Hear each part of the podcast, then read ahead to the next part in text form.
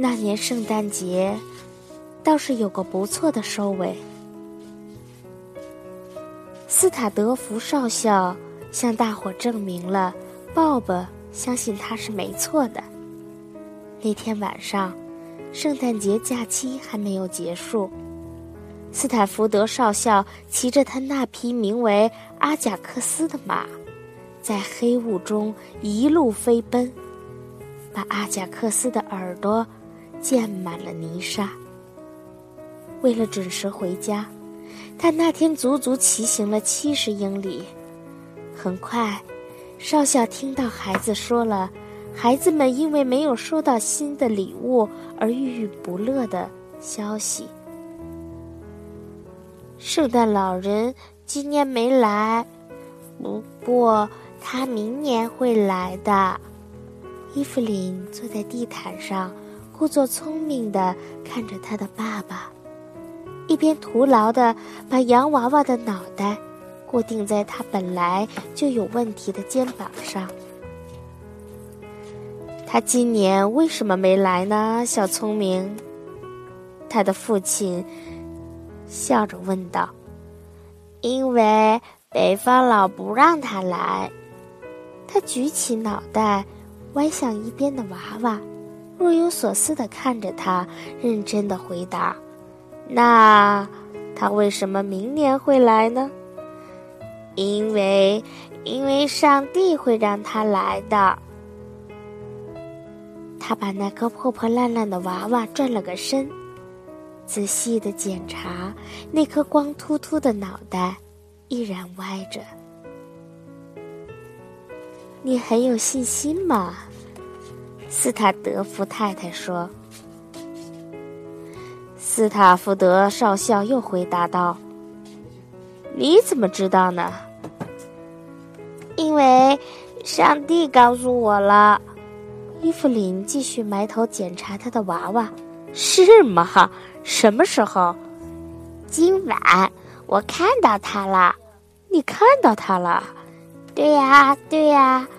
伊芙琳开心的点头。哼，我就知道他是个天使。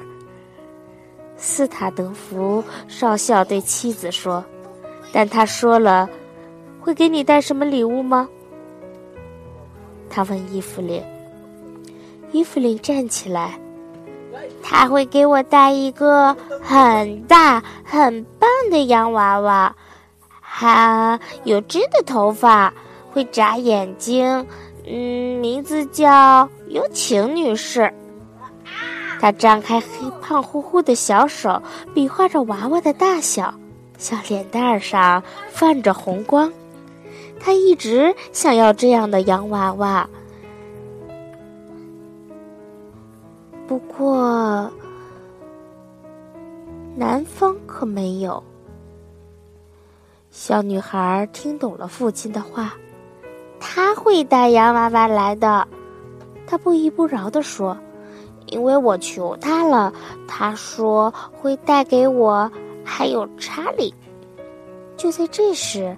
查理像一阵小旋风，跑进了屋子，连衣服角都飞了起来。还没等这股小旋风停下来，斯坦福德少校就问他：“小伙子，你跟圣诞老人要了什么礼物啊？”“一条裤子和一把剑。”查理摆出架势，不加思索地说：“我一定会收到的。”我跟他说了，我必须要这个礼物。哦，有保证了。父亲笑了，看着镜子，看着站在前面的这个小家伙和他坚定的、清澈的双眼。小家伙也骄傲的看着他。我都不知道我们家出了个小战士哈，圣诞老人会送给你的。小男孩认真的点了点头。嗯。等我长大了，一定不会让别的人欺负妈妈，不让妈妈哭。他精神满满，抬头向前踏了一步。哦，是吗？他的父亲做了个手势，让妻子不要开口。也不会让妹妹哭。这个小战士得意洋洋的，语气间洋溢着志气。嗯，他不会让别人欺负我的。听着哥哥说的保证，伊芙琳马上接上话：“他也不会欺负我的。”那你可不能是个鼻涕虫！查理一副命令的口气。艾伦，我敢说，这个小家伙有着大人的骨气呢。斯坦福德少校满意的笑着：“过来，我的小战士。”他把小男孩拉到身边，让他站在自己面前。听到你这样说，我就算赢了个准将花圈，也算不了什么。明年圣诞，如果我还在，一定送你裤子和剑；如果我是国王，一定送你马刺。记住。不能让别人欺负妈妈和妹妹。查理点了点头，好像接受了这个条件。好，但他不能是鼻涕虫哦。他看了一眼伊芙琳，重复道。